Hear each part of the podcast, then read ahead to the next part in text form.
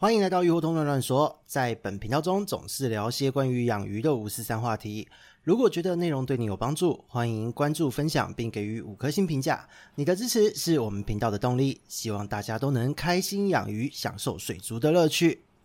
Hello，大家好，这里是鱼活通乱乱说的梧桐，我们又见面了。这几天呢，其实气温都已经开始回升了，也不能说回升，就是开始进入了夏天的气候哦。那这一段时间呢，整个上升的温度其实让我已经有点受不了了。这几天都开始打开冷气，好好的睡一觉。那毕竟就是变频冷气嘛，现在换变频冷气的时候要大胆的给它开下去。那在这边必须要先感谢一下优质好房东哦，就是去年真的就是协助更新的这个冷气。变频的，我开了整个冬天哦，冷暖变频这样子就是爽，电费也没有很贵，而且鱼况都非常的好，就是在这个整个室内有的时候就是这样，你如果用了一堆加温棒让电费上升，可是你自己人却在这边吹冷风，这也不太好。那你如果有这个变频的冷暖气，可以让这整个的室内空间鱼舒服，人也舒服。那冬天这样过去了，现在迎接夏天也这样子操作，内心真的是充满了感恩哦。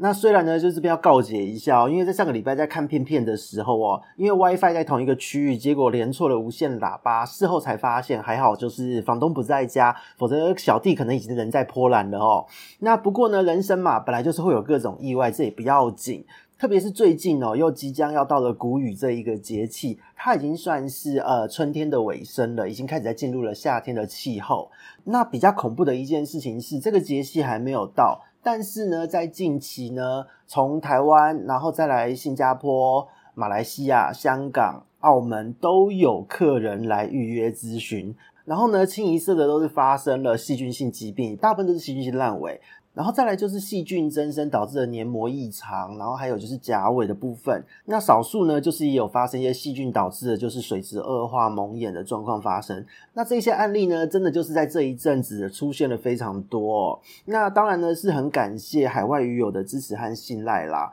不过每一个国家和地区呢，就是大家习惯用的药物其实都长得不太一样。每次咨询呢，当这些鱼友们问我说要去水族馆买什么药物的时候，我都会要再三思考哦，因为有时候讲的药物在其他国家是没有进口或是完全不知道是什么东西的。那也很感谢海外的鱼友们都会把它拍照给我看哦。那简单来讲，这边也直接跟大家说，在夏天呢，因为细菌性疾病会比较多。所以你广效性杀菌的一些药物一定要准备着，比方说像是呃带有黄药水成分的，或是有孔雀绿亚甲蓝成分的药物，都应该是要常备着。因为夏天万一生病，不管是哪一种细菌，用这样子的药物都会是一个比较好的处理方式哦。那这一段时间也很有趣的就是，呃，很多的朋友们在这个鱼生病的时候，都是先拖延了两三天才来找我咨询哦。那但是呢，就是这一个两三天的时间其实蛮关键的，因为细菌性疾病它其实病程非常的快，又快又急，特别是温度越高，鱼死的越快哦。所以在这一段时间来咨询的鱼友们，真的不是每一个案例都有拉回来，这实在是有点可惜，还有让人遗憾哦。因为有很多鱼友们真的就是拖了两三天才来找我，那这真的是蛮可怕的一件事。不过也有好的事情啦，就是有发现说新马地区的养鱼人呢，其实普遍他们的饲养温度都不太高，虽然是热带国家，但是呢，他们的温度都大概是在二十六度上下，所以问题也不太大。就是新马的客人有三位吧，这一阵子有三位哦。就是呢，都拖了几天才过来我这边，但是鱼况都还行，所以反而是新马地区的鱼友，它的烂尾病有拉回来哦。但是呢，港澳台地区的朋友们，拜托不要再乱升温了啦，这个蛮可怕的哦。因为呢，这个季节温度本身就已经开始节节升高了。如果你今天是疾病的初期，你选择升温，同时并用药物，那也就算了。虽然我们不鼓励在细菌性疾病的时候升温，因为危险性会比较高。那你疾病初期，因为鱼的体力也 OK，如果这时候用药物，你可以就是在短时间内快速的把细菌搞定。那之后你要赶快让鱼休息哦，赶快去做调养。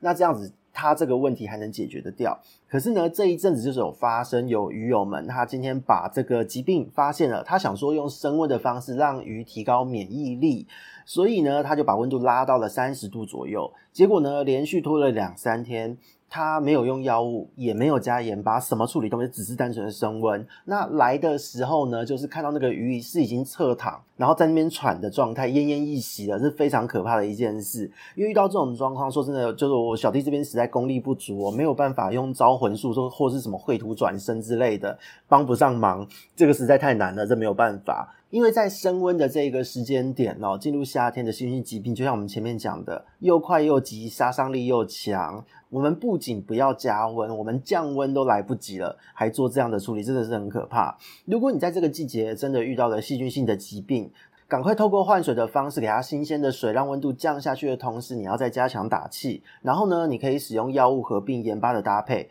因为在这个季节细菌真的长太快。如果你只单用盐巴，只有在初期的时候可以压得住。那如果到了病程发展到了中期、后期，这个时候你单用盐巴可能效果不会那么快。可是呢，你只要在初期有做这样子的操作哦，同时和药物搭配，通常疗效都会非常的好。所以这个部分是给大家一个在这个季节该有的概念哦。但是呢，这边也要再次提醒，过滤器的清洁你是一定要注意的。那这个部分呢，也要讲到滤材哦，因为滤材如果是选择了细菌亲和力高、塑胶类的滤材，那就要提醒注意要搭配少许的陶瓷和珊瑚骨滤材，让细菌不要过度强势。否则，如果不小心炸开来都是强势病原菌的时候，因为它们也会跟塑胶类的滤材亲和力很好，那会瞬间哦，就是真的会杀你全缸。那这边另外就也是要提醒哦，很多人都会很喜欢就是加入消化菌，每一次的换水都加，心情好要加，心情不好也家，好像在养鱼的过程中不加入一点什么在鱼缸，它就浑身不太对劲。那这个状况就是也要提醒，请大家就是要稍微谨慎一点，不要做这件事情哦，因为在这边也分享一个案例给各位哦。这个案例是蛮经典的，是可以在就是呃建客户档案的时候多设一个标签，归类为铁齿这样的一个程度哦。那这个饲主他是怎么样的状况呢？他今天他是养了四十缸，然后呢，他是用上部过滤，滤材是白棉、石头、陶瓷环、陶瓷梅花柱，总共叠了五层。那底床又是陶瓷砂，而且还蛮厚的。总之，它就是整缸都是陶瓷。可能他的职业是陶艺家吧，我也不知道哦。总之，就是这位客人看到他预约描述的时候，看到他写这样的配置，我想说这个疾病他又写到说鱼的体表有白白的，我想说应该八成。是原虫吧？结果呢？哦，咨询的时候看到照片，就没想到竟然是细菌导致的黏膜增生哦，这个是让人蛮意外的案例。所以呢，就把整个事主的操作问了一轮。那在这个过程中，当事人讲了一些令人蛮震惊的话，所以呢，就是其实让我觉得蛮蛮好笑的，就有好气又好笑。那这个当事人就被我碎碎念了非常久的时间。那可是呢，就是这个事主也蛮可爱的啦，因为他他其实一讲就通了，当然也有在最后就是有搞定危机。那他也同意就是在录音中分享他的这这个惨剧案例，这个让大家做一个借鉴哦。所以这个部分就是来讲一下。因为呢，当你的鱼缸设置是陶瓷，还有就是石头为主的这个滤材的配置时，在天气冷的时候，原虫会大爆炸。那这个真的是没有办法哦，因为这一些材质的特性跟原虫感情就是会比较好。那这一个客人在冬天的时候，他的鱼死亡了一批哦，死光了。然后呢，他在上个月，他想说就是这几个月也没有鱼嘛，那他上个月就是重新养水，又买了新的鱼。那这位事主就是有听到人介绍的，就是我们小弟这边的频道哦。那就是提到说，这一些陶瓷滤材啊，原虫增生后会导致毒素上升，会造成刺激脱膜之类的哦。因为好几集都有这样的描述，